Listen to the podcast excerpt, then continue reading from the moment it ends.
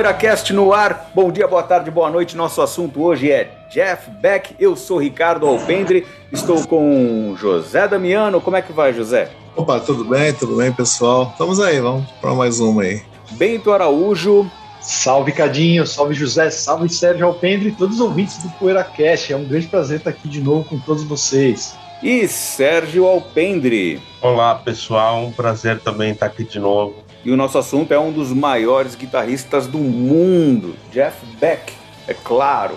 Eu queria começar perguntando uma coisa para vocês, lá do comecinho da carreira do Jeff Beck, lembrando também que a gente fez um PoeiraCast sobre os Yardbirds, a primeira banda na qual o Jeff Beck fez sucesso. Então eu recomendo que você dê uma ouvida lá, caso não tenha ouvido ainda, que tem bastante coisa sobre o Jeff Beck também lá. Mas eu queria começar perguntando para vocês sobre aquela banda pré-Yardbirds que o Jeff Beck participou que chama The Tridents e tem três músicas naquele box Decology e ali aparece como é de 91 o box aparece como dizendo que são inéditas, né? Vocês conhecem mais alguma música além daquela? Eu conheço só essas três e mais um, uma gravação ao vivo também de cover que tem no YouTube. Olha, Cadinho, eu só conheço aquelas três também, né? Vim, vinha conhecê-las, né? Na, na, quando saiu esse box em 91, um box que também é, é um daquelas nossas nossos fetiches, né? Porque no começo dos anos 90 tem aqueles boxes históricos, né? Que a gente se apaixonou na época, até hoje a gente gosta pra caramba, acho que o Backology é um deles, ainda mais que ele imitava um case vintage, assim, de guitarra, né? De uma Fender Stratocaster.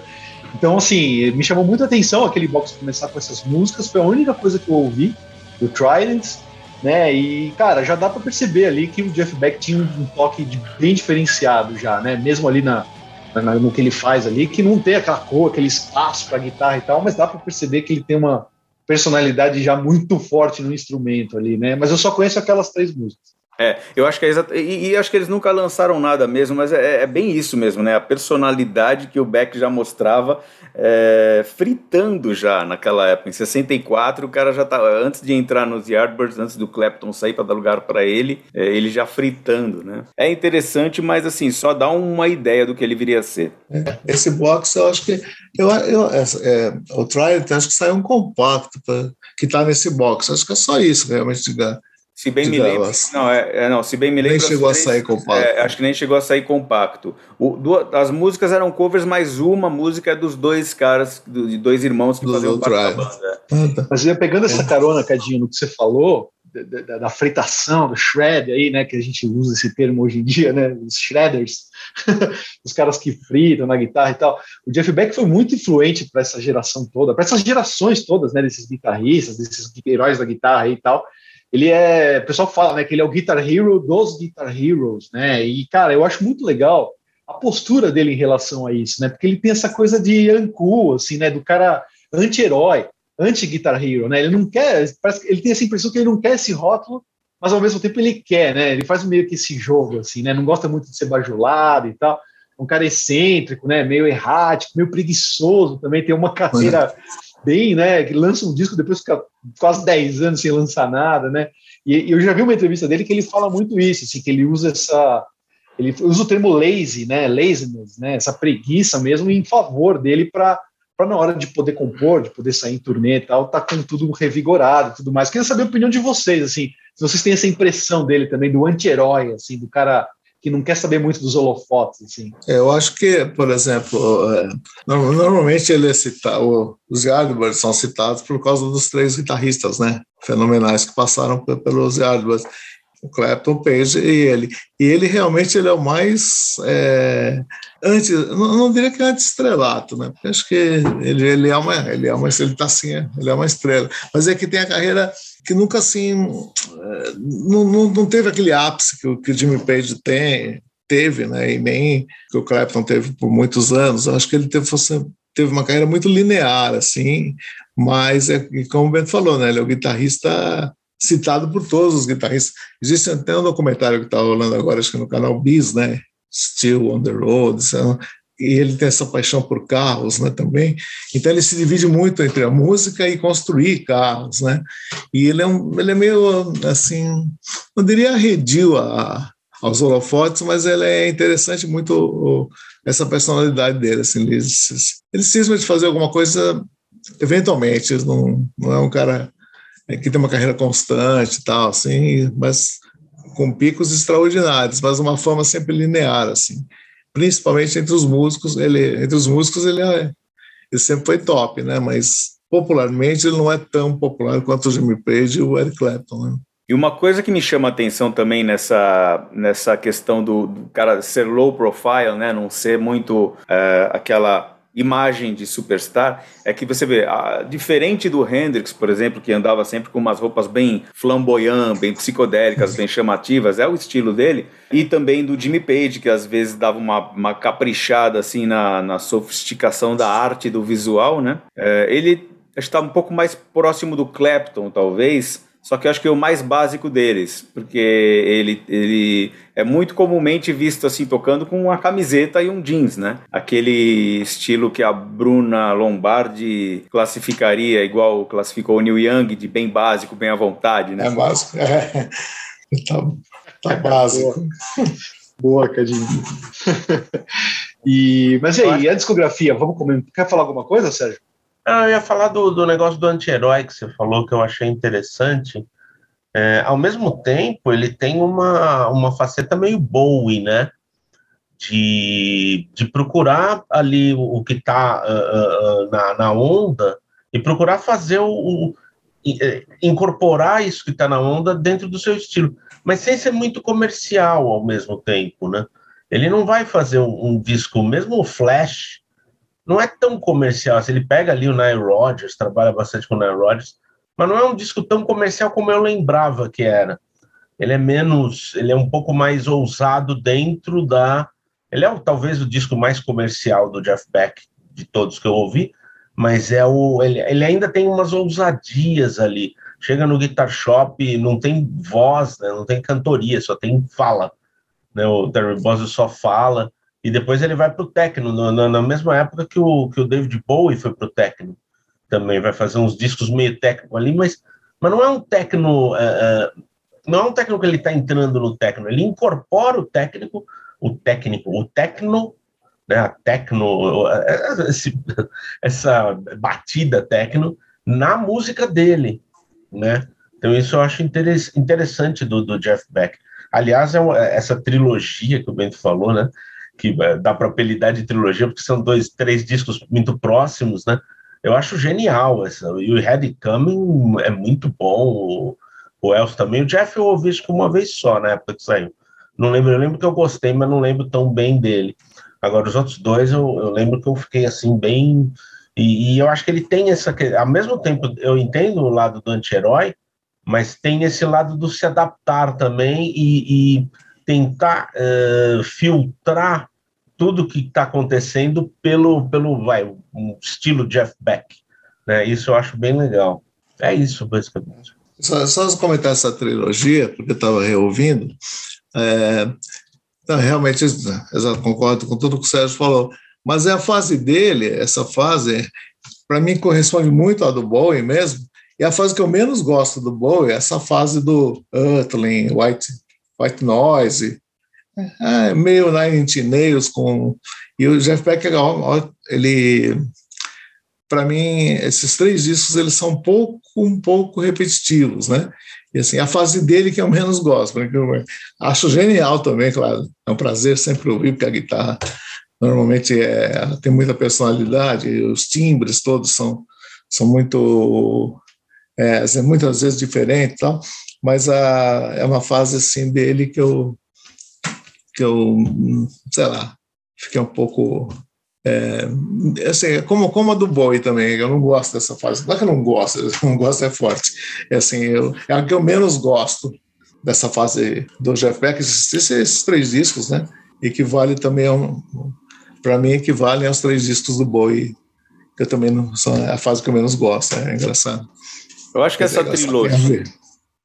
Eu acho que essa trilogia eletrônica, essa trilogia techno, ela, assim, ela já estava não sendo ensaiada, mas as, como ele já vinha trabalhando com, com eletrônico, com, com batidas sintetizadas, né, é, desde o Flash, por exemplo, ali. E o Flash, e o Flash é um disco bem, bem legal, assim, né? reouvindo agora, eu tive uma outra impressão é, totalmente diferente do, da que eu tinha antes. E às vezes eu tenho a impressão de que eu, é um disco tão ruim que é bom o Flash, aquela uhum. coisa, ele tem umas, uns clichês bem AOR mesmo, com batida eletrônica, com timbres sintetizados tal, que soam meio, meio cafonas hoje em dia, mas é uma coisa gostosa de ouvir, porque as composições também, como sempre, são boas, né?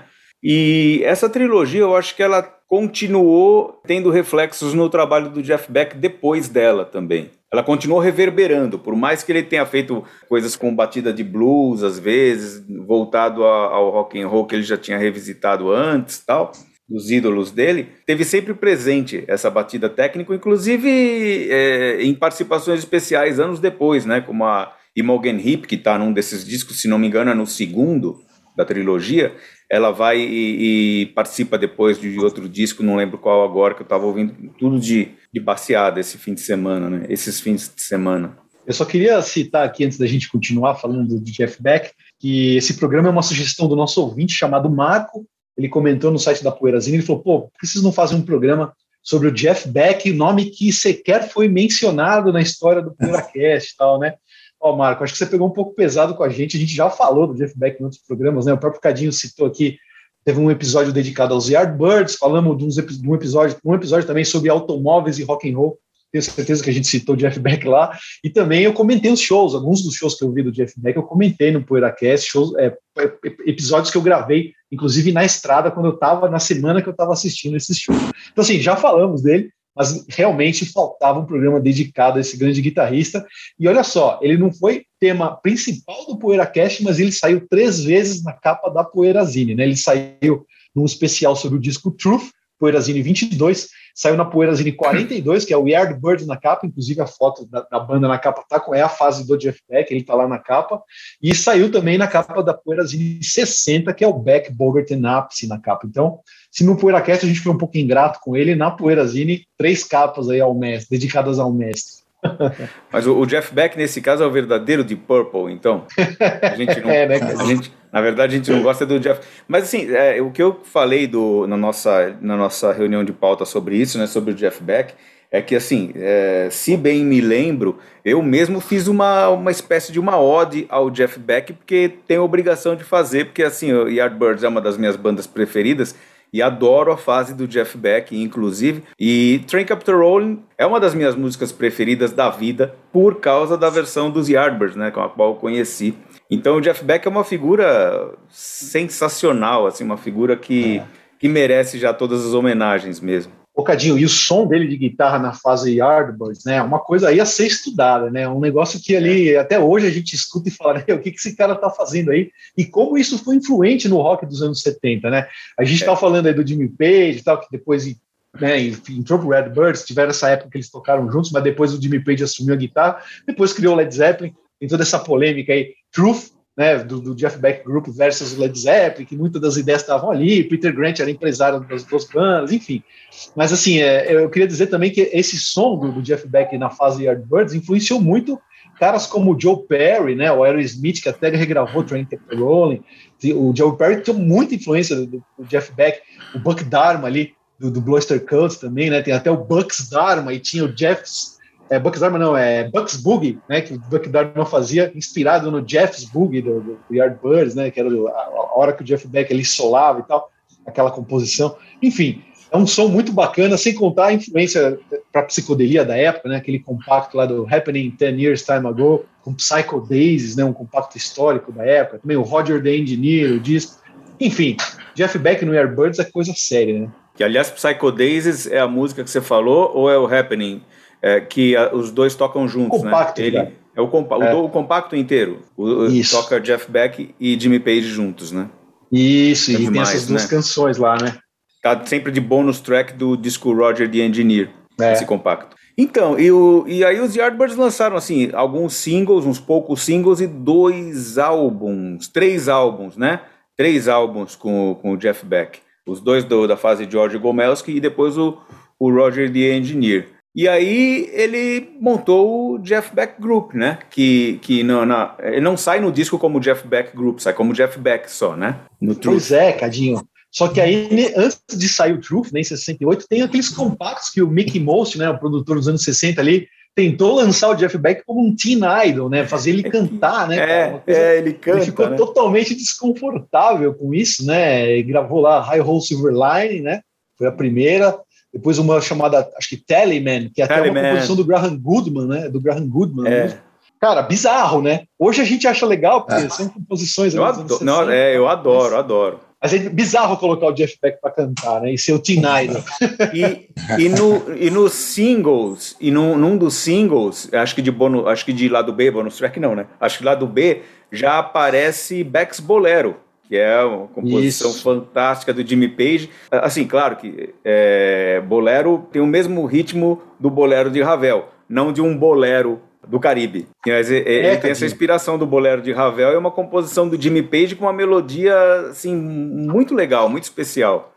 É, pois é, ela tá no lado B do High Hole Silver Line mesmo, na, no selo tá só bolero, né, depois no Truth que ela ganha o nome lá de Beck's Bolero e tal, ah. é, a, a, gravação contou aí com o Keith Moon, John Paul Jones, Jimmy Page, né, o próprio Jeff Beck e o, e o acho que o Nick Hopkins também, né, uma super banda que teoricamente é. iria se chamar Led Zeppelin, né, mas aí as coisas foram acontecendo ali e, e, e, tomaram outros, outros caminhos. Mas tem uma grande polêmica aí, né, Cadinho, sobre quem é o, o, autor dessa música, né? O Jimmy Page diz que é ele, o Jeff Beck diz que é ele, né? Aí, e no selo, eu acho que está escrito Beck, né, como autor ali no selo do compacto. Né? No selo do Enfim, compacto? E, no, e é. no, no, nas discografias, assim, o, o Wikipedia em inglês é uma fonte confiável, né, para música. Para música, claro. E ali tá dizendo que é o Page, né? O autor. É, do, pois é. Do... Eu gosto de acreditar naquela história que, que o Jimmy Page trouxe mesmo a ideia, né? Baseada ali no bolero de Ravel tal, e fez aquela introdução, e o Jeff Beck vem com aquele slide, né? Coloca aquela melodia por cima. Diz que ele levou aquela ideia do Jimmy Page para casa e trabalhou a música naquele jeito, né? Então acho que é meio que uma coautoria dos dois, ao meu ver, assim, né? Pelo que eu já Pode colhi. De declarações de ambos os lados, né? Mas é complexo, é muita rivalidade, sai briga, sai farpa aí dessa história.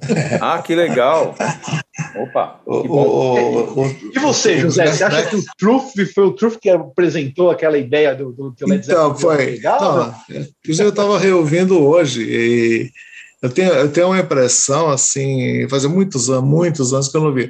Eu tive um LP nacional, né, do, do Truth, eu achava mal gravado, assim, meio um som ruim, né? E abri um CD hoje do que eu tenho faz tempo, né? Uma edição, uma é uma edição do disco. Pessoal, detalhe, hein? Abri o CD, abri, ó. abri hoje. É, abri agora. o CD.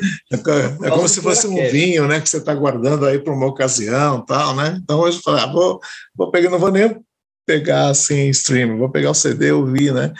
De certa e, claro, forma é um vinho, né? É, de certa forma, sim, né. E é legal que você pode. A garrafa nunca acaba, né? Você pode tomar várias vezes. Então, cara, então hoje a percepção foi outra, cara. Primeiro que, assim, é, o, essa, essa polêmica com, com o LED, que às vezes sutilmente o Jeff Beck enfim em algumas entrevistas, né? né tipo, tipo assim, ah, eu meio que eu que criei essa história toda. E se você pega o. Mas você vê um monte de riff lá a, a, estrutura, eu acho muito Led Zeppelin, assim, quer dizer, Led Zeppelin pré-Led Zeppelin, né? E com um vocalista espetacular, né? Que o Rod Stewart está cantando nesse disco é uma coisa inacreditável, né?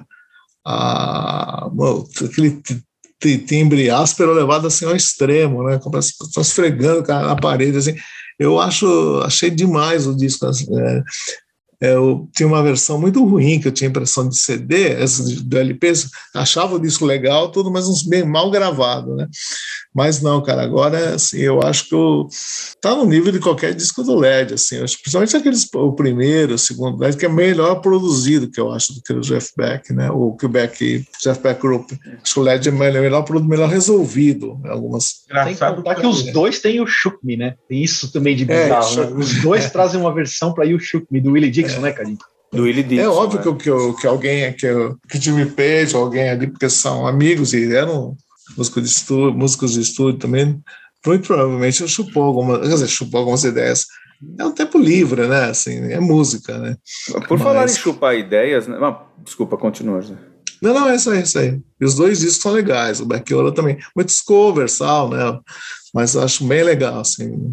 É que por falar em chupar ideias, tem três músicas no Truth que são roubadas, né? Igual o, o LED fez eventualmente o LED, álbum LED 1, LED 2, tal, com, com, mais notoriamente o caso de I Can't Quit You Baby, do Willie Dixon, gravada pelo Otis Rush. Mas assim, tem aqui a Let Me Love You, que é uma das melhores do disco, que é, eu já não lembro de quem é, acho que é, ah, é do Buddy Guy, lembro sim, é do Buddy Guy.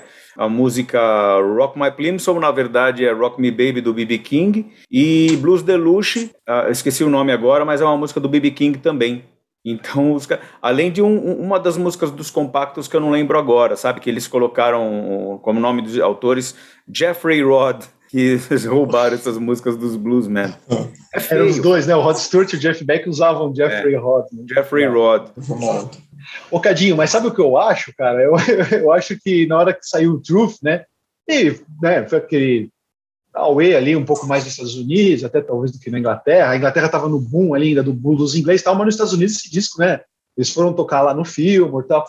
Eu acho que o Jimmy Page pegou encarte, ouviu o disco e falou: bicho, o Jeff Beck tá roubando todo mundo aqui, não tá acontecendo nada, vamos roubar também, entendeu? Vamos nessa. Vocês não acham, não, que é meio por aí? Cara, pode ser, hein, meu? Pode ser, pode ser mesmo, cara. Pode ser. É. Vamos aproveitar a onda. Eu acho que é. É, o Sérgio também comentou alguma coisa de, dele estar tá assim, dele ter incorporado alguns, algumas coisas que estão por que estavam por por no ar, tal, com o estilo dele, né? E você vê também logo depois uh, uh, os dois discos do Jeff Beck Group uh, posteriores ao depois do que saiu Rod Stewart, o Ron Wood, é, eu acho que perde um pouco, tá um pouco de meio funk, algumas coisas, tal. Mas quando ele envereda por aquele caminho ali, que eu acho que é muito influenciado pela revista orquestra, eu acho que é, já, já do Blow by Blow, aquele, aquela coisa de Fusion, com, Wire também. Né? O Wire, nossa, é o Wire. Acho que o negócio ainda mais do Wire do que Blow by Blow. É, eu também. Mas, pô, eu adoro a fase Bob Tank. Fase Bob, é, não, mas, então, mas eu acho que o Bob Tank, a voz dele já já eu acho cara, é minha fase ah, favorita é essa aí. É mesmo, é a minha acho que fase perde. Favorita. Acho que a minha também, cara. É. Eu acho. O Rolf and Red e o Jeff Beck Group, né, Sérgio? É, é Jeff, Rolf and Red e Jeff Beck Group. É, esses dois. Porque é um, tá um hardão ali, de repente entra um, um soul, é muito legal. Aquela mistura dele, muito boa. É, a coisa power. É, eu gosto muito do Max Middleton, né, o tecladista ali. Eu acho que ele é um cara fenomenal. Assim, tem uma música que chama Max Tune, né? Puta, é. eu acho ela meio progressiva, assim, aí, puta, eu acho maravilhosa essa fase. Acho que é um, Mas, é... tema. Gosto muito também. Como a banda tava enveredando pelo jazz rock, pegar, acho que pegaram esse tema e fizeram uma puta jam que ela tem uns oito minutos, né, Bentão? É, é, é por aí, é, Por aí. Mas eu queria, antes da gente entrar um pouco nessa fase, eu queria só falar do segundo disco, né, do Cosa Nostra Beckola, né, o segundo do, da primeira encarnação do Jeff Beck Group, e ainda com o Rod Stewart e com o Ron Wood no baixo, né, Aliás, um super time já de começo ali, né? O super grupo antes dos caras serem famosos, né? Eles estavam meio que, né? Mas é, mas é incrível. Eu acho que essa coisa do Led Zeppelin ter formatado melhor e vendido melhor essa ideia, né? O Peter Grant, que era empresário do Jeff Beck Group, sacou tudo, passou, tava com o Jimmy Page ali já criando, né? Terminando o Airbirds, começando o Led Zeppelin. Acho que o Led formatou, entregou isso de uma forma genial e tal. Mas o, o que eu acho é que assim, o Jeff Beck, puta, ele ficou meio rancoroso com essa história, né? De não ter ele né, conseguido chegar ao estrelato dessa forma que o Led Zeppelin chegou, eu acho, né, uma opinião pessoal.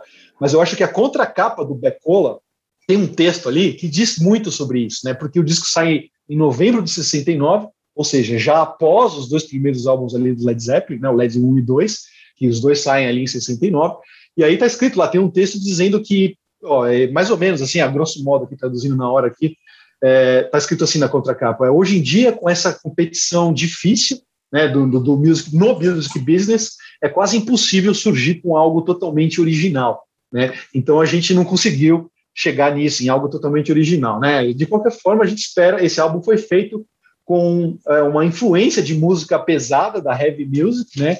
Então sente, ouça, né? E tenta decidir o que você consegue é, sacar desse som pesado que a gente está apresentando aqui, se tem espaço para isso na, na, na, sua cabeça. É mais ou menos isso que diz o texto, né? Mas aqui, para mim, já entrega tudo. Né? Se você lê em outras linhas, já dá para escancarar aqui o que aconteceu nesse mundo pós-Led Zeppelin. Né?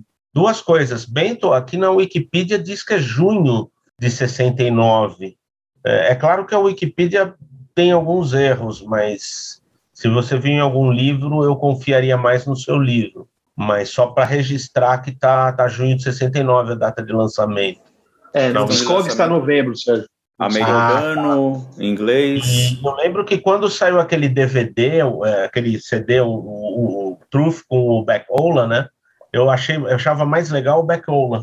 Eu lembro que eu achava que eu, eu lembro, eu não reouvi agora, mas eu lembro que eu achava mais legal o Beck Ola. Então, é, eu acho um baita disco também. Também é um baita. Eu prefiro o Truth, mas também tem a questão afetiva, né? Porque eu tinha aquele. José, você falou do vinil nacional. O meu vinil era daquela. já do final dos anos 80, da EMI, Fonobras, sabe? Não era uma senhora prensagem, era aquele vinil fininho assim, mas eu tinha uma, uma bela ligação afetiva com esse disco, porque tinha saído ali, pouco tempo antes, um texto na Rock Brigade quando a Rock Brigade começou a abrir mais para grandes influências do heavy metal, assim, textos, né? Uma, uma, uma espécie de coluna Poeirazine antes de existir o Poeirazine na Rock Brigade, inclusive. Não lembro quem escreveu o texto, mas era um texto muito legal sobre o Truth. Então eu fiquei afim de comprar, fui, achei o Truth Nacional daquela época já relançado e, e enfim, muito legal. Eu tenho essa preferência para o Truth.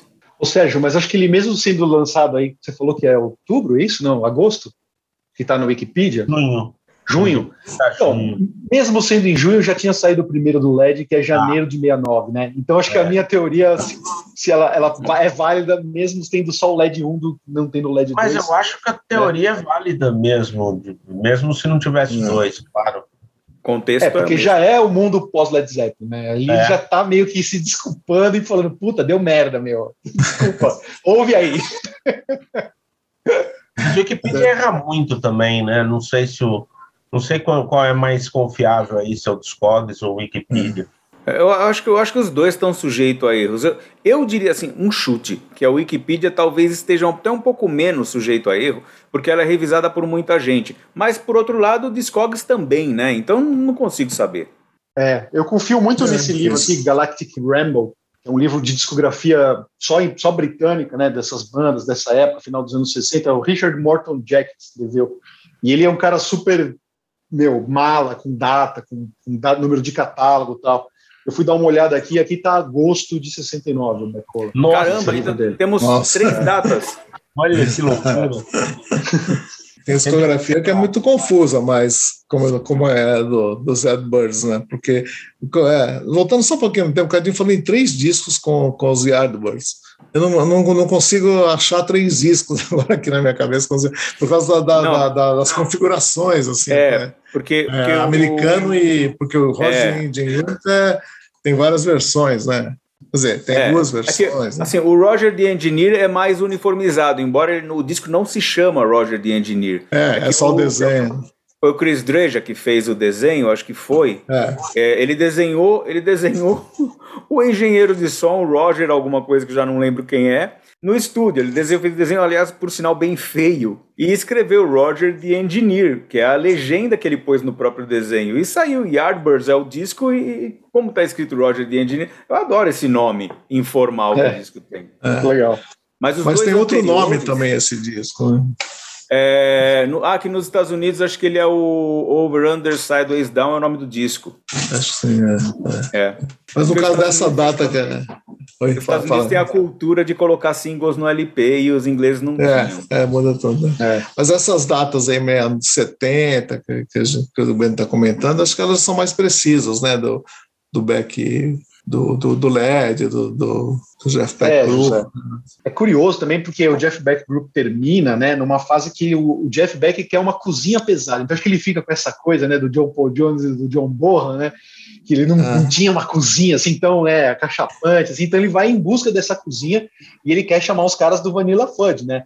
O Tim Bogart e o Carmine a Peace, né? Ele quer,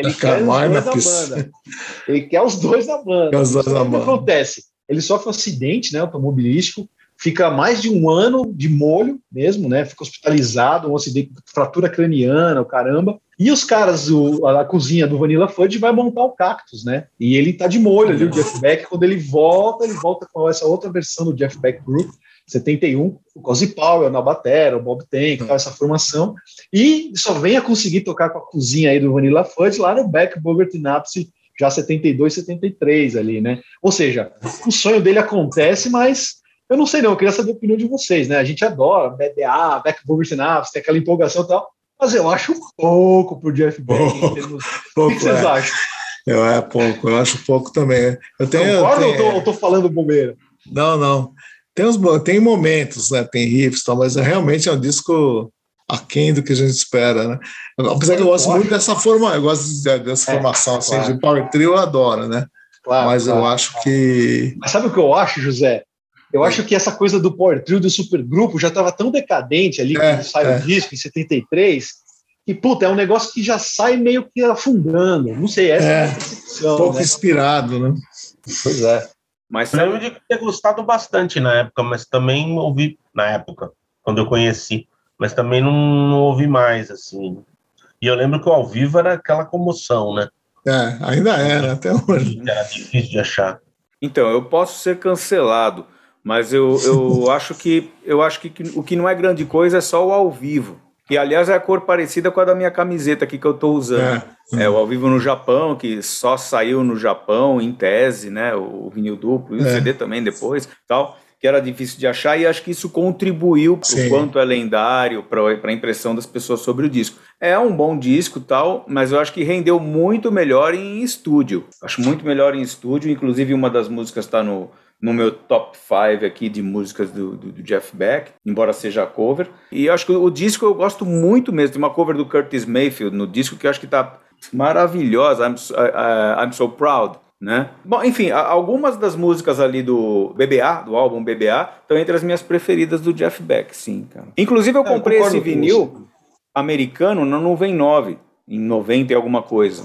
Eu concordo com você também, Cadinho. Eu acho que o estúdio é bem melhor. O ao vivo eu acho chato, cara. Eu- é, é um disco que a fama dele é maior do que ele realmente vale. Eu acho a raridade e tal. Você conseguiu o japonês, É. tudo, mas você vai ouvir, puta, não, não empolga. Assim, eu, pelo menos, não me empolgo. Agora, o estúdio realmente é melhor, eu acho legal e tal. Só que assim, eu, eu costumo comparar com o que, que veio antes e o que veio imediatamente depois. Eu acho que fica muito aquém, assim, em relação ao Jeff Beck Group, É. a fase Soul e ao Blow by Blow. Né? O BBB, para mim, é melhor que o BBA. O Blow by Blow é melhor que o BBA. e aí o Wired, né, também, essa fase, nossa. É, É sou- engraçado que ele, ele conta que ele adorava o Vanilla Fudge, né? Eu confesso que, que eu nunca prestei muita atenção no Vanilla Fudge, preciso até reouvir, porque eu vi uma entrevista dele que ele fala que ele. O Sérgio está fazendo uma cara feia aí, vamos ver, vamos dar uma prova, Sérgio. Ah, uma eu, quando banda eu boa. ouvi Vanilla Food, eu fiquei pensando, mas que porcaria é essa? Eu lembro que eu tinha- eu fiquei, dá, não dá, não dá. Não dá. Aí, Eu também, aí, nunca me empolgou, não. Vanilla Food Banda- foi o que me pensar que, pô, essa época tem coisa ruim também, né? Mas Não é só. Eu também- Tem coisa ruim que ficou que a gente nem conhece, porque não foi lançado e tal, depois veio a luz com CD. Mas Teve coisa que ficou, foi lançada, fez sucesso e é ruim, assim, impressionante. Eu também não sou fã do Vanilla Food, mas acho que é uma banda boa, uma banda low profile, uma banda do povo, sabe? É low profile em termos de simplicidade, porque os caras tocavam muito, né? O, o Bogart e Epsi, claro. É, mas os caras tocavam muito. Agora, agora assim, né, pra, pra, o meu resuminho dessa, dessas duas primeiras fases aí de Jeff Beck e Jeff Beck Group, entre esses quatro álbuns, os meus preferidos são as duas pontas, o Truth e o da Laranjinha. Então, o Raven Ready e o Beckola eu gosto também, mas meus preferidos são o, o primeiro com o Rod Stewart e o segundo da fase Bob Tank. Mas, O da, mas o da laranjinha, né, Cadinho? É, o tem da tem o da maçã e o da laranja, né? Qual que é o Maçã melhor? é o laranja? É, eu acho o da Laranja que é o Jeff Beck Group, né? É, e por ele fantástico. ser chamado Jeff Beck Group, dá a impressão que é antes do Raven Ready, mas o Raven Ready é, É. antes. Verdade. E é engraçado que na capa do Rough and Ready, vocês já vocês repararam como o Jeff Beck parece o Cozy Powell, né? Putz, é, dos dois, assim. exato, eu tenho, É. dificuldade de saber. É. Quer dizer, depois de um tempo você, Parece você lembra a feição do Jeff Beck, né? Mas quando você olha o, o Cozy Powell, parece que é o Jeff Beck. Vamos acabar pegando esse gancho da feição, do cabelo. Eu quero fazer uma pergunta aqui, José, para você, e aproveitar e fazer um comentário, né? Vocês não repararam que no começo ali, como o cabelo do Jeff Beck e o do Ron Wood e do Rod Stewart eram parecidos, né? Só que eles cortavam cabelo. Acho que eles iam no mesmo barbeiro. era moda mod, era mod já influenciado pelo hip, né? É, né, mod... Sim. Foi igual. Uma estética mod hip. É. É, é, mas não era aquele cabelo comprido assim, ah, eu vou deixar crescer. Não, ele tinha um, uns efeitos, né? Repicado, assim, sim, né? Repicado, né? É, repicado, é. Ron Wood até, acho que os dois, não, Ron Wood e Rod Stewart usam Usam até hoje eu, esse corte, né? Até hoje esse corte. hoje. Mas, Ô, José, mas Oi. a pergunta que nós temos aqui ó, veio pelo Twitter. Yeah. É mais difícil, vai ficar. O Afonso Pereira que mandou, nosso ouvinte aqui, o grande Afonso, mandou assim: ó, Jeff Beck usa peruca, o cabelo dele é o mesmo de quando tocava no Diário Birds. E aí, José, vou deixar para você. Puta, meu. olha, eu tô. Eu, eu sou, eu costumo observar essas coisas também, além de da música, de tudo, né? Eu, eu, eu, eu apostaria assim, 70% que sim, porque putz, o cara não pode ter 77 anos e ter aquele cabelão, né, cara? Não sei quantos anos ele tem, por aí, né? 77, por aí, né? Não dá para você não tem entradas, né? É? O Ron Wood, que tem aquela mesma estética, né? você vê que hoje está mais ralinho e tal, né? Então, eu acredito que sim. A resposta é 70% sim. Eu queria aproveitar e já responder duas perguntas também é, pelo Facebook, né? É, sobre o Jeff Beck. O Ricardo Lucon mandou aqui, ó. Como o Jeff Beck e o Tommy Bolin se conheceram, chegaram até a fazer alguma jam. Ó, Ricardo, eu, eu não sei te responder exatamente como eles se conheceram, mas essa semana, olha a coincidência, cara, eu estava lendo uma edição da Rolling Stone americana de 1976, da semana que o Tommy Bolin morreu, e tem uma foto do Tommy Bolin com o Jeff Beck, a última foto do Tommy Bolin. Ele morreu na noite que ele abriu o show do Jeff Beck num show em Miami, né? Então a banda do Tommy Bolin abriu um show pro Jeff Beck e o Tommy Bolin morreu de overdose naquela madrugada, logo após ter feito esse show de abertura pro Jeff Beck. Eu achei impressionante essa história, né? Eu contei um pouco já na poeirazinha que o Deep Purple tá na capa, o Deep Purple do Come Taste the Band, mas é uma história que é emblemática também, né? Tem essa foto dos dois, a última foto do Tommy Bolin, mas eu não sei como eles se conheceram. Adoraria saber Vou ficar te devendo a resposta. E o Vanderlei Santos Bola mandou aqui: alguma vez o Jeff Beck já expressou sua opinião sobre tocar com o Jimmy Page nos Yardbirds? E, ó, Vanderlei, eu peguei aqui a edição número 42 da Poeirazine, tem uma, uma declaração aqui do Jeff Beck que ele comenta um pouco quando o, Jeff, quando o Jimmy Page entrou na banda. Né? O, o Paul Samuel Smith era o baixista dos Yardbirds nessa época, ele deixa a banda, né, e o Jeff Beck chama o Jimmy Page para tocar baixo, né? Então o Jimmy Page entra tocando baixo no Yardbirds, depois passa para guitarra, eles ficam um pouquinho ali, uma fase bem curtinha dos dois guitarristas no Yardbirds. Mas o Jeff Beck fala assim, ó, nós dependíamos daquele som forte e potente de baixo do Samuel Smith, né? Colocamos o Jimmy no baixo, o Jimmy Page, pois ao menos eu teria o meu parceiro comigo ali na banda. Demorou um pouco para o Jimmy Page ser valorizado fora daquela sua confortável posição de session man ali do começo dos anos 60 mas ele não conseguiu negar a minha oferta. Né? Eu já tinha conhecido a América, os Estados Unidos da América, e o Jimmy nunca havia estado lá. Então ele estava muito ansioso. Né? Bacana essa declaração do, Jimmy, do Jeff Beck sobre o amigo de infância né, dele, o Jimmy Page. A irmã do Jeff Beck era amiga do Jimmy Page, né, estudava junto. E tem essa história curiosa aí. Tem até uma história emendando aqui também, que quando o Clapton né, saiu dos Yardbirds, ele recomendou o Jimmy Page, né? Foram fazer o convite para o Jimmy Page. Jimmy Page estava com muito trabalho de estúdio e tal, negou, mas recomendou o Jeff Beck. Falou: não, tem um amigo que vai cair na banda. e depois os dois vêm a tocar juntos aí no Yardbirds. É legal essa história, né? Sempre legal de lembrar. Sempre lembrando que eles estão imortalizados no filme da Antonioni, Blow Up, né? E poucas imagens dos dois juntos. Acho que só chegaram a gravar três músicas juntos, né? Não, isso eu já não posso precisar, né? E o Jeff Beck conta que o, o, cachê que eles ganharam para esse para o filme, a prioridade, inclusive, do, do Antonioni, acho que era o The Who, né? Não deu certo com o The Who. Aí, mas que o cachê que eles ganharam no filme foi uma coisa assim muito astronômica para a época. Ele comprou carro, comprou um monte de coisa. É, foi uma grana. Então, essa cena do, dos Yardbirds com os dois guitarristas, Jimmy Page e Jeff Beck, foi imortalizada pelo Antonioni. Meio pastiche, mas foi. E aí, pessoal, pois mais é, um pra... comentário? Não, para onde nós vamos agora? Porque tem. A gente vai continuar navegando um pouco pela carreira do Jeff Beck. eu só queria comentar aqui uma história engraçada. O José talvez vai lembrar disso. Eu lembro quando eu estava trabalhando na Nuvem 9, às vezes eu ia para o ensaio depois da loja, né? Ia ensaiar. Então, às vezes eu ia com o meu baixo no case, assim, né? Naquele estojo. E aí, quando eu saía da loja, a gente fechava a loja, tal, ajudava o José a baixar a porta ali e tal. E quando eu estava indo pegar o ônibus para ir para o ensaio, o José falava assim: Olha, você está parecendo o Jeff Beck no encarte do Darren Beck, né? Lembra, José? O vinil? É, é mesmo. No é. encarte, ele tá com a cabeça baixa, assim, carregando o case da guitarra, né? Exa eu lembro. Exatamente. O José falava, pô, você tá parecendo o Jeff Beck. Pô, eu fiquei lisonjeado. Não, mas eu lembro, eu lembro dessa história. A sua banda na época, qual que era, mesmo? Não lembro. Ah, era a nossa banda, né, Cadinho? Que a gente tinha na época, ah, o Band Boogie. O Jabu ah, virou Bond Boogie. É, o Marcião, é. Ivo, Vitor, Ivan.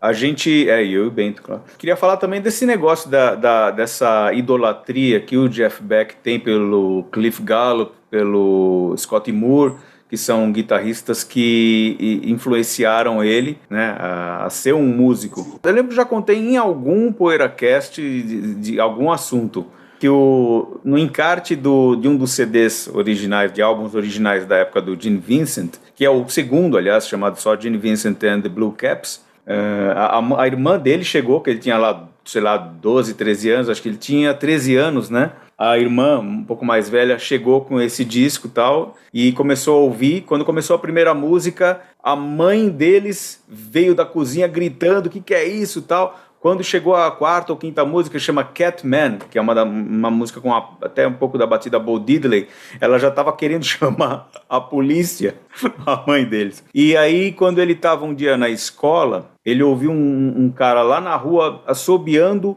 o solo de Bebop Lula Aí ele viu até onde, né, um trabalhador lá da rua uh, que estava podando árvore, fazendo uma coisa assim, assobiando o solo de Lula. Aí ele viu a abrangência de tudo aquilo, até onde chegava nas pessoas.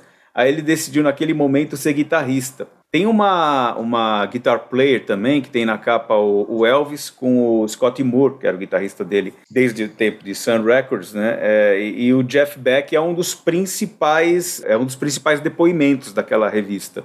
Eu tenho, a, eu tenho a Guitar Player, inclusive. Saiu no Brasil também essa matéria, mas eu tenho a Guitar Player americana. E o disco Crazy Legs você gosta? Então, o disco é, Crazy Legs.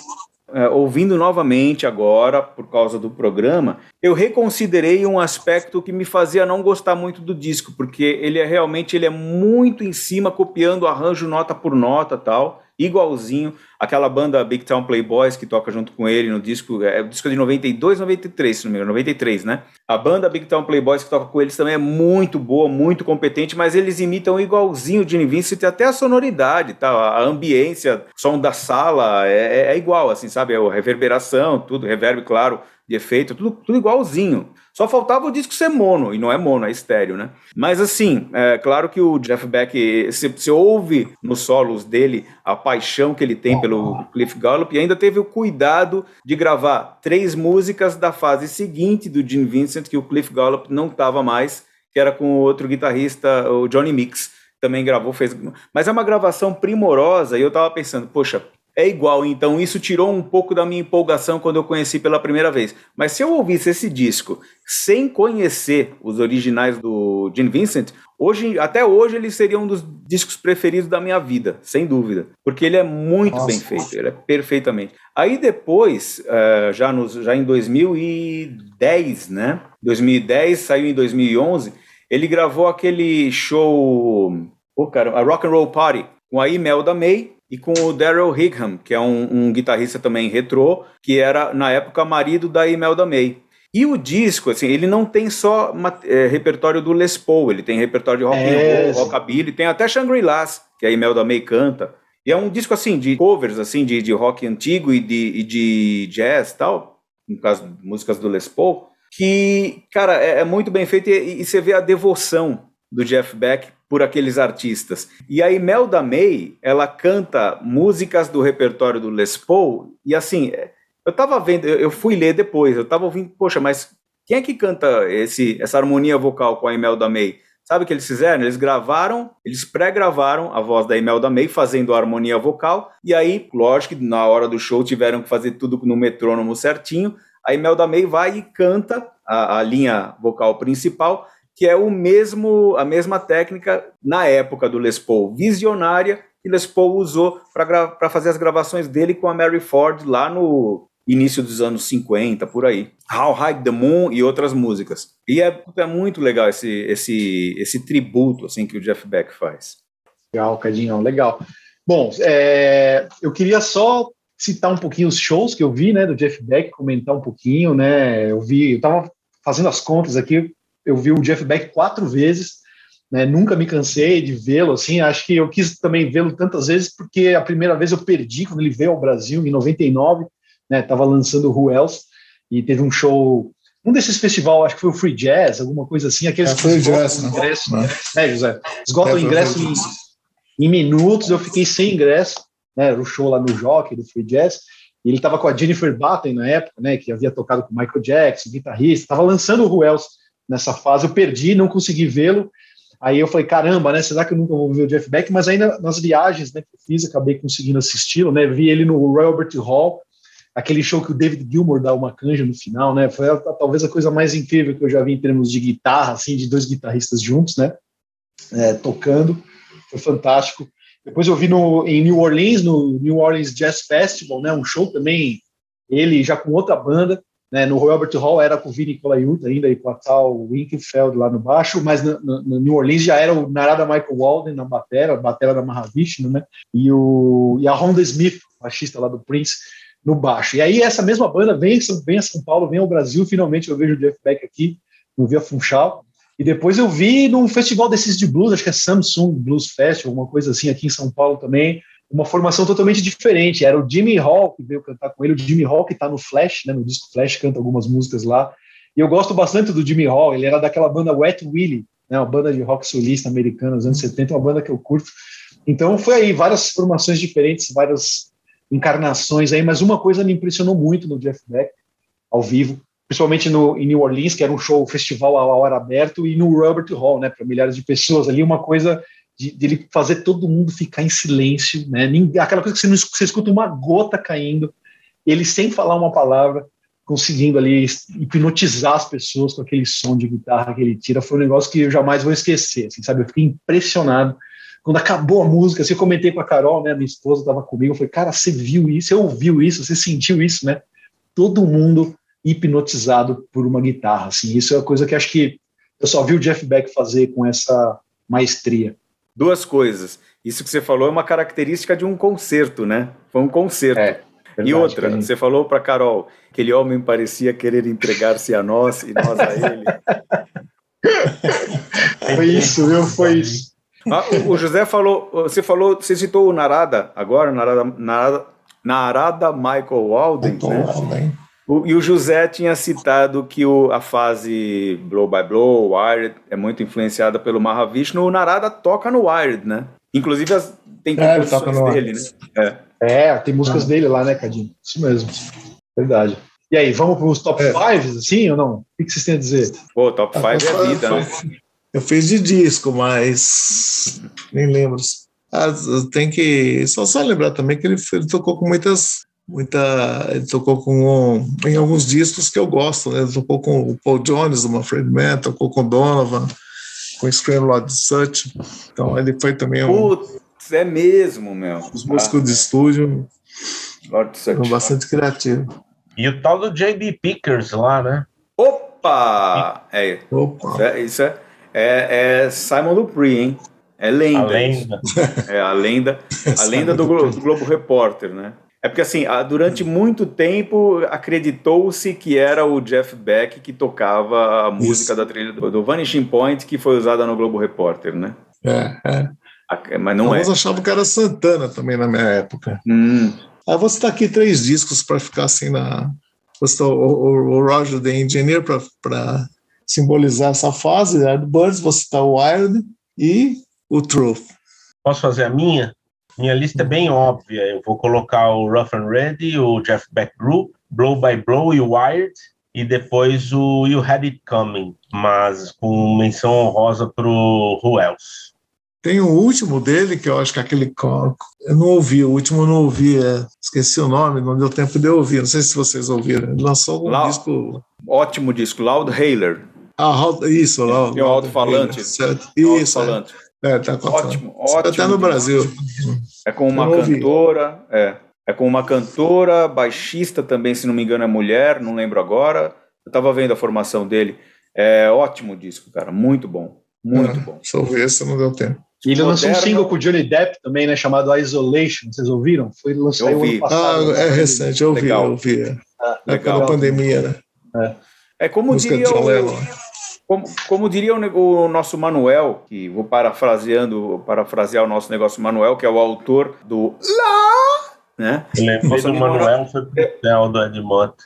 Ele, Edmota não, não, é, é, é aliás, a Edmota está em alta, né? É, o, o Manuel, Manuel uma vez falou, eu perguntei se um disco, determinado disco do Miles Davis era bom, ele, você acha que Miles Davis vai entrar em estúdio para fazer porcaria? Jeff Beck também nunca entrou em estúdio para fazer porcaria. É. Isso é verdade, né? A carreira dele não tem, não tem disco ruim, né? Jeff Beck. É. É, todos... Só tem ah, discos tem aquele, bons, né? Aquele Crazy Legs é meio Ih, Ih o Cadinho acabou de defender o disco. Vamos de falar do disco. Pior é que antes de ouvir o disco, uh, agora recentemente, para a lição de casa, eu concordaria. Eu achava isso, porque ele é muito cópia nota por nota. Mas é um. Você percebe o trabalho, de, a devoção que tem ali, sabe? Você, você sente. Você sente. E, e outra, ouvindo o, o Crazy Legs, ouvindo os caras fazerem um tributo à banda do Gene Vincent, você pensa, putz, como é genial essa, o Gene Vincent e a banda dele. Inclusive o Crazy Legs, esse disco tributo, não tem a música mais famosa, que é a Bebop Lula. Não tem outra das mais famosas também, que é Blue Jean Bop. Então, você vê pela escolha das músicas também o conhecimento do Jeff Beck do repertório estudado ali. Cadinho, só uma pergunta, é, um pequeno duelo para você, o Crazy Legs ou o Neil Young Rockabilly? Aquele disco que eu esqueci o nome daquele do Neil Young. É o Everybody's Rocking. Everybody's Rocking, isso. Qual que você gosta antes, mais? Antes de votar, José, ah. uma consideração. O, o, o, Everybody's Rocking de Rockabilly, ele só tem a aparência capa. da capa. A aparência só da a capa. capa. E, na verdade, ele é um disco mais de rock and roll, rhythm and blues do que de rockabilly. Tá. É, agora, Sabe qual vai ser o critério de desempate pro, pro disco do Neil Young? Que é um disco com músicas autorais. Ele tem é. covers e tem músicas autorais. E, e, coisa de muita qualidade. Tem uma música que ele já tocava ao vivo desde o início dos anos 60, que é o Wandering. É Wandering? Acho que é Wandering. Que ele fez para esse disco uma versão do WOP, com os Shocking Pinks, que foi a banda que ele montou para esse disco.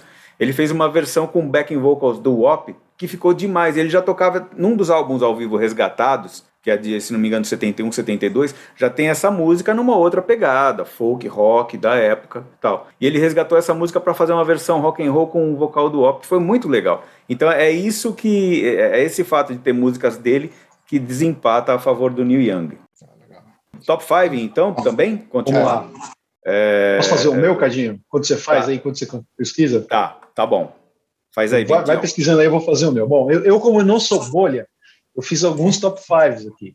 Então, o meu primeiro top 5 é de bandas que queriam, que fizeram o convite para o Jeff Beck e ele negou. Falou: não, não vou. Então, selecionei cinco convites negados pelo Jeff Beck de bandas que o convidaram, né? É, e ele falou que, e, e, graças a Deus, ele disse não, né? E eu já vi entrevistas dele falando, cara, eu adorava negar esses convites e depois ver a parada, passar o carnaval, passar ali e ficar olhando e falar, meu, o que esses caras estão fazendo, né? Enfim, vamos lá. Então, aos convites negados pelo Jeff Beck, que queriam seus ofícios ali como guitarrista. The Rolling Stones, né? Quando saiu o Mick Taylor, convidaram o Jeff Beck, ele negou. John Mayer, os Blues Breakers, né, os Blue Breakers do John Mayer também. Pink Floyd, essa é meio polêmica, diz, alguns dizem que sim, outros dizem que não, mas dizem que ele foi convidado. Né, o Deep Purple, né, naquela segunda saída do, do, do Hit Blackmore, né, eles foram para o Japão, chamaram o Joe Satriani, o Joe Satriani topou, mas eles queriam, o promotor japonês queria o, o, o Jeff Beck, e White Snake também convidou o Jeff Beck, e ele disse não. Então, cinco bandas aí. Agora eu fiz aqui cinco canjas, né, cinco participações legais do Jeff Beck. Eu vou citar o Steve Wonder, né, o Talking Book, O Jeff Beck tá lá em Looking for Another Pure Love, nessa faixa guitarra do Jeff Beck. O Badger, né, aquele disco mais soul do Badger que a gente adora, né, Sérgio? Eu sei que o Sérgio sempre fala desse disco. O Jeff Beck tá lá também. O disco do Ed Harris, é, o disco da banda Up, né, que é bem bacana, chama This Way, é um disco também que eu gosto pra caramba. E o disco do Michael Finelli, que era vocalista do Crabbe Appleton. Lá, o Jeff Beck tá lá nesse disco de estreia dele, o disco solo. Também tem o Jeff Beck lá, cinco aparições legais aí. E a discografia do mestre, vamos lá, eu vou escolher aqui o Truth, o Blow by Blow, o Jeff Beck Group de 72, né, que é o, o da Laranjinha, o Wired e o Who Else, dessa fase mais eletrônica aí do Jeff Beck. Tá, eu vou fazer. Ó, eu tenho um top 5 de músicas: The Train Kept Rolling, uh, com os Yardbirds, claro. Uh, Beck's Bolero, que é uma das minhas instrumentais preferidas, é, é um dos meus rocks instrumentais preferidos da vida. Vai entrar duas do Truth, hein, no meu top 5. Let Me Love You, que é aquele plágio, aquele plágio não, aquela música roubada do Buddy Guy, mas que eu tava falando pro Bento essa semana. Aquela contribuição do próprio Jeff Beck cantando uma chamada no, no, no vocal para depois o Rod Stewart responder, aquilo para mim é um dos grandes momentos de todo o blues rock, assim, cara né? Ele canta um trecho e vem o Rod Stewart responde depois. É uma música, para mim, exemplifica muito bem o que é o blues rock. Uh, Black Cat Bone, do disco BBA, que eu descobri aqui que o pessoal não gosta. E Led Boots, do Wired, que é uma música do Max Middleton, nosso menino. Agora fiz o L Top 5 de LPs também. Having a Rave Up with the Yardbirds, que é o segundo álbum americano que tem Train Kept Rolling, tem Still I'm Sad, aquela música fantástica que foi regravada também pelo Rainbow, é, o Truth, que para mim é o melhor disco da carreira dele, Jeff Beck Group também, o da Laranjinha, o BBA e o Wired. Gostaram? É isso aí? Satisfeitos com o primeiro bloco? Antes da gente ir para esse segundo bloco, eu quero convidá-lo a ser um apoiador do PoeiraCast, entrando no site catarse.me barra PoeiraCast. Pode entrar também pelo próprio site da Poeirazine, pelos posts aqui que você está vendo do PoeiraCast no Facebook, no próprio site também, na página do PoeiraCast no, no site do Poeirazine. Você vê lá as modalidades de recompensas que você pode obter, dependendo do valor com o qual você resolva apoiar o PoeiraCast. É bem interessante e você ajuda o PoeiraCast a se manter no ar. Vamos para o intervalinho, vamos para o segundo bloco. PoeiraCast.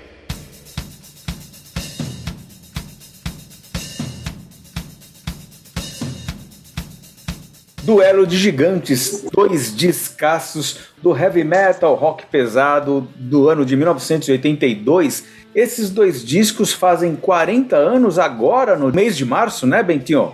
Isso, Cadinho. Esses dois clássicos aí do heavy metal oitentista, né, que a gente tanto ouviu, estão completando 40 anos de idade este mês aqui em março. Então vamos lá, nosso duelo de gigantes é com The Number of the Beast, do Iron Maiden, é claro, e Blackout, dos Scorpions, um no canto claro, outro no canto escuro, do Ring. Eu confesso, viu, Cadinho? Eu confesso que na minha, no meu imaginário aqui, um duelo entre o The Number e o Screaming for Vengeance do Judas Priest seria mais, é, talvez, por, Judas ser mais metal que os Scorpions, né? Acho que talvez tivesse uma briga aí, talvez mais até acirrada, não sei. Mas como tem a efeméride aí dos aniversários dos álbuns, acabou explicando aí The Number versus Blackout. Vamos lá, vamos ah, ver quem sim. vai ganhar dos aniversários por causa do mês, né, de cada um dos dois, né? Isso. Eu me refresque a memória, por favor. O, o Screaming também é de 82? É, é de 82. Eu sempre confundo isso. Tá. Então tem a efeméride, eles vão brigar no, no, no, aniversário, porque esse programa tá indo ao ar no dia 2 de março. É, quem quer votar primeiro? Nossa, deixa eu votar primeiro. É uma época que eu tinha esse que, que esses discos passavam muito pela minha mão, comecinho dos anos 80 tal, eu mexia com disco e tal, e sempre era um disco tão sempre. Eu vou votar no Iron, eu acho esse Number of the Beast, acho que ele tá assim, o equivalente do Creatures of the Night do Kiss, por exemplo, todo mundo tinha, e é um disco mais, eu acho, mais emblemático para do heavy metal e até da própria carreira do, do Iron, né? O Scorpion faz uns, acho que gosto também e tal, é um pouquinho mais pasteurizado, mas sem dúvida eu prefiro do Iron. E aí, vamos seguir a ordem de idade, a nossa ordem é. mais padrão? Eu, eu vou votar no Blackout, Eu acho que o Blackout é um dos melhores discos do Scorpions. E se fosse Screaming for Vengeance, eu também ia votar no Screaming for Vengeance. Porque eu não, eu não sou tão fã do Number of the Beast. Eu gosto, eu gosto do disco, mas o, eu gosto mais do que vai vir depois, né? O Peace of Mind. Principalmente o Peace of Mind e o Power Slave também. Acho que até o Somewhere in Time eu, eu acho mais legal que o, que o The Number of the Beast. o Somewhere in Time é farofa, aquela coisa. Eu acho que o Iron Maiden é uma banda farofa. Então o Summer in Time é meio o que o Iron Maiden sempre quis fazer, parece. É, e o do, do Scorpions, puta, fase Matias Jebs, acho que o Blackout é o meu preferido. China White é uma das músicas que eu mais gosto do Scorpions. Então, para mim, não, não teve muita dificuldade nessa. Apesar de eu gostar também do The Numbers. Lembrando uma que. Manchete, o... Uma manchete sensacionalista, Cadinho, de algum jornal, assim, um tabloide, ia soltar assim, ó. Sérgio Alprendre diz: tudo que o Iron Maiden quis ser é o Def Leppard, né? Ô, louco, o menudo. Iron, o Iron menudo do Você já falou, né? O Iron é farol, né? Quis ser farol. Def Leppard, tudo bem. Pior é se fosse Poison, alguma coisa assim. pra quem, é o primeiro não... com o Bruce Dixon, né? O, é, o Number, né? É o Acho primeiro. É. Eu lembro muito dos clipes do São Pop lá. É, eu, cara... é, nossa, lá eu fazia os. Fazer, é que eu, na verdade, eu tô vendo assim. Oi? Desculpa. Depende sempre, hein? Pra Hã? mim, o, o, o, The Prisoner é uma música farofa já. É, porque aquele é. é farofa total. É, mas eu, é, assim, eu, eu, eu, vejo do lado, né, nesse caso, assim, eu vejo do lado que eu, que eu ficava mais tempo com esse disco, porque eu vendia muito disco nessa época, né? Vendia, não tinha loja, fazia uns rolos com disco. Então, é o disco que me aparecia mais e o que eu via mais, né? Então tem aquele aquele vínculo também de momento, né? O, do Iron, né? The Number é um clássico absoluto, né? Incluindo a, a questão desses clipes, desses dois clipes de Run to the Hills é. e The Number of the Beast. É realmente uma, uma coisa que ficou na, no nosso imaginário desde sempre. Agora, para mim, o The Number, ele é o terceiro, ele divide o bronze da carreira do, do Iron Maiden empatado com o primeiro os meus dois preferidos são o Killers e o Peace of Mind. Blackout também é um descasso, mas também não é o meu preferido dos Scorpions. O meu preferido é o Virgin Killer. Eu acho que esses dois descassos são maravilhosos, os dois praticamente empatam e eu vou usar como critério de desempate a, a memória afetiva. O Blackout, para mim, teve mais significado. Na época, a gente tinha o vinil do Blackout antes de ter o The Number, né? Na época, a gente tinha o, o Blackout pouco tempo depois dele ter saído. E assim, fez muito parte da nossa formação, é, em que se não tem nenhuma ligação com isso, que o, o Scorpions dessa fase, principalmente dessa fase, Animal Magnetism para frente, mas claro, né? Mais no Blackout, mais no Love at First Sting, foi um dos principais artífices do love metal. Mas enfim, é, é, as músicas não têm culpa. O, o Scorpions, na verdade, ele tem culpa, mas, mas a música deles é boa, né? É igual o Deep Purple que tem culpa pelo rock de penhasco, mas a música é, é maravilhosa, excelente, Child in Time, tal, tudo. Essas músicas culpadas pela existência do rock de penhasco. Os Scorpions são culpados pela existência do love metal, mas mas as músicas são excelentes e maravilhosas. Para mim ganha o Blackout só no critério de desempate ali nos pênaltis ali. O goleiro chutou para fora, igual o goleiro do Flamengo e do Atlético, e ganhou o, o, blackout. 2 a 1 um, né? 2 a 1 um para o blackout. 2 a 1 para o blackout. Então, eu acho que 1982, né? Um ano importantíssimo aí para o heavy metal. Eu acho que é o ano da explosão do metal no mundo mesmo, né? 80 e 81 já tinha aquela foi o ano de uma pequena revolução ali acontecendo, grandes discos e tal, mas 82 acho que a coisa vai popularizando num outro patamar, inclusive, de conquista do mercado americano, né? E acho que é isso que essas bandas estavam querendo, né? Tanto o Iron Maiden como o Scorpions chegam em 82, você pode ver que os discos têm elementos mais americanizados mesmo, né? Um som mais comercial, tal, mantendo aquela coisa do heavy metal, aquele peso ainda, mas já com uma certa, digamos assim, umas certas tendências de conquista aí do grande mercado americano, que é o maior mercado fonográfico do mundo e tudo mais, né? Então acho curioso isso, acho dois descassos The Number emblemático na história do metal, né? Pela capa, pela faixa título, ser o primeiro do Bruce Dixon com a banda, pelos clipes, por tudo isso, né? Mas eu acho que ele é um disco que tem fillers, assim. Né? E isso o Steve Harris concorda comigo, já ouvi entrevistas do Steve Harris também falando que o The Number tem fillers. E eu, e eu, que eu menos gosto desses três álbuns com Bruce Dixon, os primeiros, os três primeiros, né? O The Number, o Peace of Mind e o Power Slave, Number é o que eu menos gosto. E eu, eu também tenho um negócio assim, eu gosto mais das versões ao vivo das músicas do The Number, né? Hello Be Thy Name e 22, 20, 22 Acacia Avenue, eu gosto mais das versões que estão no Live After Death, por exemplo. Acho que elas têm mais punch, mais pegada, assim. É, Children of the Damned também, enfim. Eu gosto mais das versões ao vivo. Mas é isso tudo para explicar que eu voto no Scorpions, né? Que também eu tenho lance afetivo, como vocês disseram. O primeiro disco da minha vida foi o Love at First Sting dos Scorpions, e na sequência já veio o Blackout, que era o, também o que a molecada adorava aqui no Brasil e tal. E, claro, The Number foi o primeiro disco do Iron Maiden lançado no Brasil também, tem essa importância, né? Muita gente conheceu o Iron Maiden pelo The Number aqui. Depois foi ouvir os primeiros álbuns. Mas o Blackout, cara, aquela capa, aquele conteúdo ali, as músicas, né? Aquele mix, né? Das baladas da When the Smoke is Going Down, com No Like You, né? As mais baladas com as as pauleiras, né? Com a faixa título e tal, enfim. Um descasso, né? Então eu voto pro Blackout também. Incrivelmente certeira a combinação, né?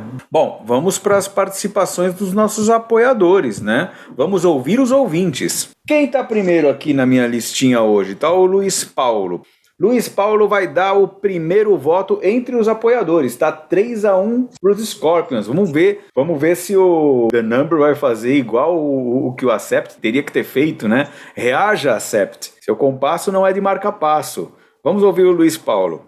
Olá, família Poeira, tudo bem com vocês? Muito feliz em participar de um quadro que eu tenho um carinho enorme, que é o Duelo de Gigantes. E hoje com uma escolha que é difícil. Eu tenho um sentimento muito bacana com os dois discos aqui, Blackout e o The Number of the Beast, do Iron. Mas como só pode ter um vencedor, a minha escolha é Blackout Scorpions. Por uma questão emocional. O ano era 1984, aquele frenesi danado com relação ao Rock in Rio. Eu, muito garoto, começo a olhar animado com Iron, com esse DC, de repente uma banda alemã no meio do, dos monstros, né? E eu não tinha a menor ideia do que era aquilo. E um vizinho meu, na época, chegou para mim e falou: Pô, você não conhece Scorpions? Eu falei: Não. Ele me chamou até a casa dele e me emprestou Blackout. Ele falou: Escuta esse, se gostar, você volta aqui e te empresto outros. Né? E eu escutei o Blackout cabo a rabo. É um bom disco, né? principalmente a primeira faixa, a faixa de abertura. Comecei a achar aquilo muito legal. Voltei na casa dele, peguei os discos que ele tinha, todos da década de 70, né? E comecei a gostar da banda né? Ela virou hit no Brasil, com Still Loving You, aquela coisa toda, e eu não conhecia. Então foi uma descoberta de uma banda nova, muito interessante para mim, uma abertura de um novo cenário, né? E no Rock in Rio, vendo pela televisão, eu não fui, aquela guitarra com o mapa do Brasil, achei muito bacana, é uma banda que me cativou e que eu vi depois, anos depois, algumas vezes aqui. É isso aí, tá? Um forte abraço. Ah, Antes, para finalizar, vamos ser honestos, é o último disco relevante que os Scorpions soltou, né? Para não alongar, forte abraço, tudo de bom e cuidem-se todos. Cuide-se bem para nunca perder esse riso largo, etc, etc, né? Agora, 4 a 1 para os Scorpions, 4 a 1 para o Blackout, tá? Eu jamais imaginei que pudéssemos chegar a esse placar. Eu tava achando que ia ser barbada para o The Number, embora eu votasse no Blackout. Bom, então vamos anotar aqui, Luiz e está 4 a 1 para o Scorpions. Agora vamos para o nosso querido Rafael Nunes Campos. Eu não ouvi, a gente não ouviu antes, tá? Já tá 4 a 1 os Scorpions já ganharam essa altura, porque acho que não vai dar para Não dá para virar. Não, mas vamos ouvir o Rafael. Bom dia, boa tarde, boa noite, galera do PoeiraCast. Dessa vez no ringue do Cruza na área está Blackout dos Scorpions e The Number of the Beast do Iron Maiden. E a minha escolha será Iron Maiden. Sou um grande fã dessa banda, tenho escutado esse disco há quase 35 anos é, ininterruptamente, continuo apreciando os discos clássicos do Iron Maiden com o mesmo prazer. E acho que esse disco peca só pelo fato de terem duas músicas mais fraquinhas, Invaders e Gangland. As outras seis são ótimas. E temos aí três clássicos do Iron Maiden, né? The Number of the Beast, Run to the Hills e Hello Be Thy Name. Essas três músicas são maravilhosas, não faltam em nenhum show da banda. E essa estreia do Bruce Dickinson no Iron Maiden, eu acho que já foi em grande estilo, consolidando a sonoridade com a qual a banda ficaria mais conhecida, ampliando o leque musical e sonoro. E para mim, por questão afetiva, não tem como deixar de escolher o Iron Maiden. Por mais que eu gosto de Scorpions, por mais que eu acho Blackout um disco muito legal, Iron Maiden na cabeça.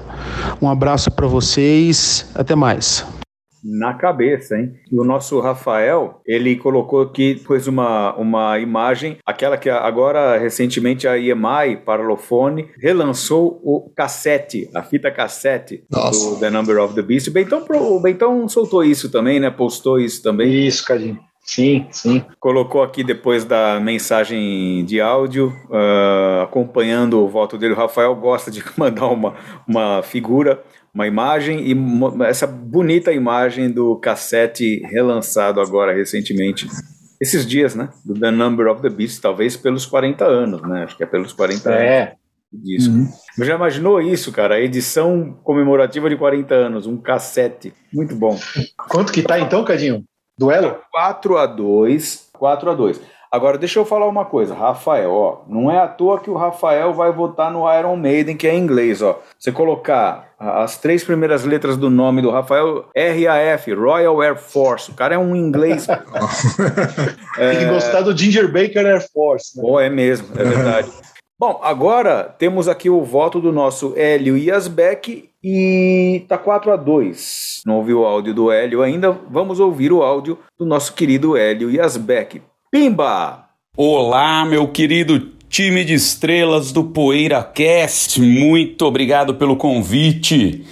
Bom, 1982 foi um baita de um ano, né? Enquanto Elinho tinha seus oito aninhos e estava confortavelmente no sofá da sala torcendo para o coiote finalmente pegar o pescocinho do Papaléguas, o metal fervia pelo mundo. Muita gente lançou álbuns incríveis, Motorhead, Venom, Judas, Envil, e dentre todos esses álbuns maravilhosos, os nossos dois petardos foram lançados: Scorpions com Blackout e Iron com The Number of the Beast. O Blackout é o oitavo do Scorpions, é um descasso, né? Ele não tem nenhum grande hit ali que se destacou, mas é um disco super coeso. No One Like You incrível, Blackout mesmo incrível não tem música ruim ali. Mas, meus queridos, because I know the time is short, o The Number of the Beast leva essa parada. O Iron era uma banda nova ainda, eles estavam no terceiro disco, eles mudaram o metal ali. A molecada queria fazer diferença, eles compuseram músicas maravilhosas, aproveitando a voz do Bruce, The Number of the Beast mesmo, Run to the Hills, Hello Be the Name, A Caixa Avenue, músicas super preparadas e músicas muito diferentes do que foi feito em todos os grandes álbuns do ano, né? Acho que aquela ideia da grande cavalgada das guitarras do Iron começou ali. Eu acho que esses caras deram uma baita de uma guinada no metal. Fora tudo que tem no entorno desse álbum, né? As lendas de estúdio, das bizarrices que aconteceram, aquela capa maravilhosa. Bom, é um disco incrível, é um disco que eu acho que mudou o metal, ditou os novos rumos e ele leva, leva por pouco, seguido por muita gente ali, incluindo o Blackout, mas ele leva pela diferença que fez. É isso, grande abraço abraço, meus queridos.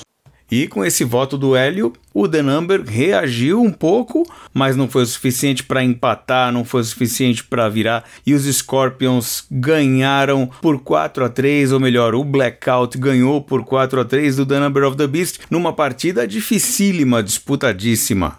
É, eu tava achando que tava muito fácil pro Blackout aí. Tava fácil. Claro. E vamos, vamos também convocar os nossos ouvintes, né? E você que está ouvindo aí essa edição do PoeiraCast, você vota em The Number of the Beast do Iron Maiden ou Blackout do Scorpions? A gente quer saber, né? Poste aqui nos comentários tanto do site da Poeira, do Facebook, do Instagram. Poste seu voto aqui que a gente vai ficar feliz de ver, de ler. E a gente vai ficando por aqui com esse duelo de gigantes. Fazia um tempinho que a gente não fazia, pelo menos assim, oficialmente, um duelo de gigantes, né? E a gente volta em abril com mais um PoeiraCast. A gente lembra de convidar você a olhar lá no catarse.me barra PoeiraCast, considerar a possibilidade de ser um apoiador do PoeiraCast e ajudar a manter o nosso programa no ar. Um grande abraço e até a próxima. PoeiraCast.